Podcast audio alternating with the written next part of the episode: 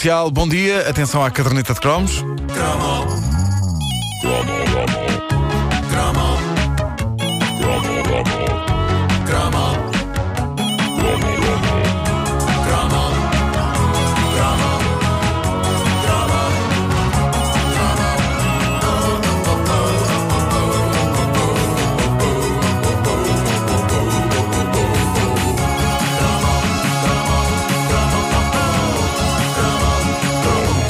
Antes de mais, há aqui uns acrescentos que têm de ser feitos aos eh, cromos eh, de ontem. Por exemplo, sobre a Pink Lotion, esse, esse produto mítico que nos habituámos a ver as nossas mães esfregar em suas caras e que fez de mim um bebê eh, ontem. Ontem, é verdade. É, mas é bom ver que já recuperaste. Estava cansada de andar contigo ao colo. puseram uma aguardente no biberão, no biberão e, e passado um bocado já estava a falar grosso. Bom, mas eh, acrescento que tem que ser feito. Lembrou-se a nossa ouvinte Joana Duarte de uma campanha lendária envolvendo a Pink Lotion. Aparentemente, algumas das embalagens continham pérolas verdadeiras. Eu lembro-me perfeitamente dos anúncios eh, referirem isso e tenho que fazer aqui um meia-culpa de me ter esquecido de uma das coisas mais incríveis envolvendo esta loção cor-de-rosa que era o concurso das pérolas. Encontrar uma pérola verdadeira dentro de um frasco de eh, Pink Lotion devia ser qualquer coisa. Eu sei que usaria a informação dessa para engatar miúdas ao longo da vida, caso me tivesse saído uma pérola na Pink Lotion. E agora não soaria estranha a ideia de um homem usar Pink Lotion.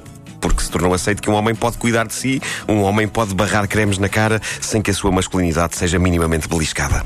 Convém é limpar as mãos depois de usar os cremes e antes de levar a cabo uma tarefa máscula do género mudar um pneu. Porque mudar um pneu com as mãos cheias de creminho para o rosto pode ser tramado, porque os utensílios podem escorregar e isso depois pode dar a situações extremamente desagradáveis. E depois vocês não vão querer responder a quem vos perguntar o que é que aconteceu. Ai, o macaco escorregou-me das mãos devido ao novo creme hidratante nutritivo facial dia e noite com ginkgo biloba. Ah, Há também que dizer que eh, uma, uma ouvinte nossa, a Ana Paula Gonçalves, diz que. eh, aliás, a Ana Paula Gonçalves diz que esvaziou uma embalagem inteira à procura da pérola. O que deu um, sarilho tremendo junto da, da mãe. Pois e é. uma outra ouvinte, a Tina FIFA, diz que. eh, Espera, espera, o- espera, espera. que se chama? FIFA, A Tina FIFA. Prima da, da Ah, não, Tina Ti- UEFA. a Tina é que despejou, a Tina é que despejou a embalagem inteira.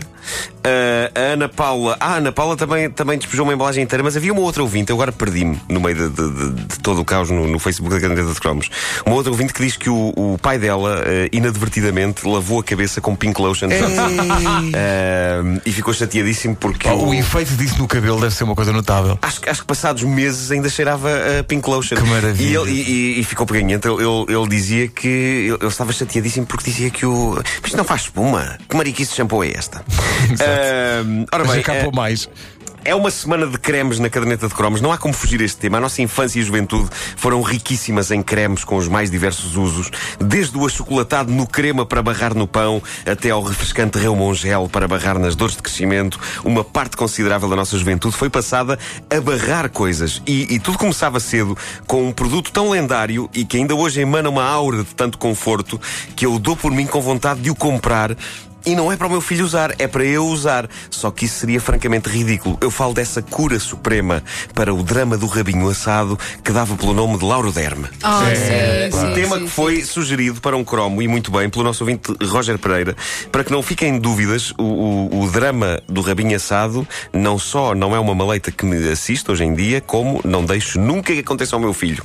É um dos pontos em que eu e a minha mulher somos realmente pais exemplares, é que, eh, mais do que no combate, nós somos ótimos a prevenir o rabinho assado. Muito bem. Eh, o, o Lauro Derme é um dos grandes pilares da infância de toda a gente da geração de 70 e 80. Hoje há imensas variedades e marcas de cremes. Algumas são tão refinadas e caras como cosmética de luxo, o que nivela o rabo dos filhos com a cara dos pais.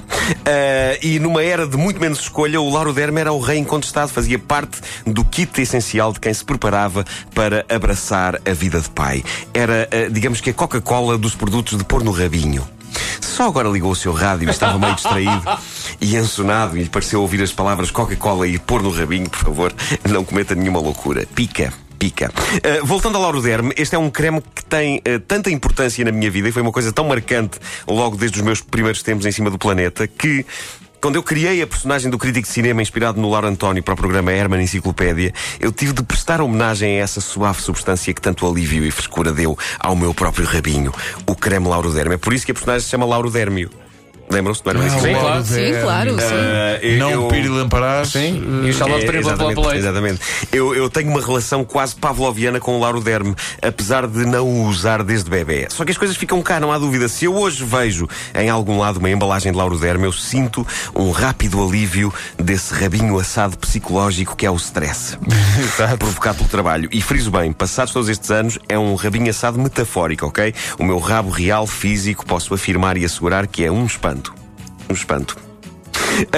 O- Repara que ninguém comentou. eu gostei do vosso silêncio inquieto. Gostei do vosso silêncio inquieto. O Lauro Derme havia em pomada ou em talco e há poucas coisas mais cromas do que o pó de talco. Lembram-se? Era uma É, exposição pá, também no sim, passado. sim, sim. É uma, uma coisa que tristemente está a cair em desuso quando era espetacular. Eu não sei se, se, eh, nos vossos filhos vocês eh, usam ou usaram. Não, já não. eu- já, já- já não se usa, sabe? O único uso do pó de talco ainda, não... ainda se vende. Sabes onde é que se usava? Usava-se para pôr nas toucas da natação. Sim. É um facto. E há mulheres que também usam no cabelo para evitar a oleosidade também. Há quem Ah, é? faça isso. É. Por é. de talco no cabelo? Sim, sim. Isso é estranhíssimo. E depois escovar bem. Não sou eu, que eu, feliz, eu tenho cabelo seco. Eh, mas, ah, não, não, é verdade, é um E truque há- para há- retirar a oleosidade. E há restaurantes que têm, em vez do tiranódoas, têm o pó É verdade, para- é verdade. para- Lá para está. nódoas. Lá Óleo- está, lá óleo na mesma, hã? Chupa Não a é? gordura. Eh, é verdade, mas eu. É é uma coisa que está a cair em desuso o pó de talco e eu lembro-me de pouca coisa dos meus tempos de bebê. Mas lá está, eu lembro-me da magia quase. Quase literal, a magia do pó de talco, aquela nuvem que ficava e a sensação agradável, dois em um, de nos sentirmos frescos e de olharmos para o nosso rabo e imaginarmos que é um pão. Ah, enfarinhado. Há uma, portanto, Há uma coisa sim, que me está a sim, sim. inquietar quando eu estava a fazer este cromo e que é eu ter presentes todas estas sensações e imagens do bem que sabia eh, ter o pó de talco. Eh, eu já me devia ter esquecido disto há muito tempo, como me esqueci de quase tudo o que acontece na vida de bebê pequenino, mas tudo isto é muito presente. Vocês querem ver que eu andei a polvilhar-me de pó de talco para aí para o ano passado e recalquei a coisa? É que são sensações muito vívidas. Esperem lá, querem ver que eu há bocado pus pó de talco depois de sair do banho? O que eu sei é que, juntamente com a Ozónia, cujos produtos eram todos embalados em tons cor de rosinha, lembram-se das coisas da Ozónia? O Lauro Derme era um clássico da era croma. Era um super-herói. Era um membro da família. Era um amigo. Ia dizer era um amante, mas isso era parvo. isso aí já era parvo. já era ultrapassado de facto Já a era, fronteira era. da coisa. Já era. Lauro Derme. Mas qual, qual é o. Lauro Derme? Lauro Derme, Lauro derme, Derme. derme de pele, não é?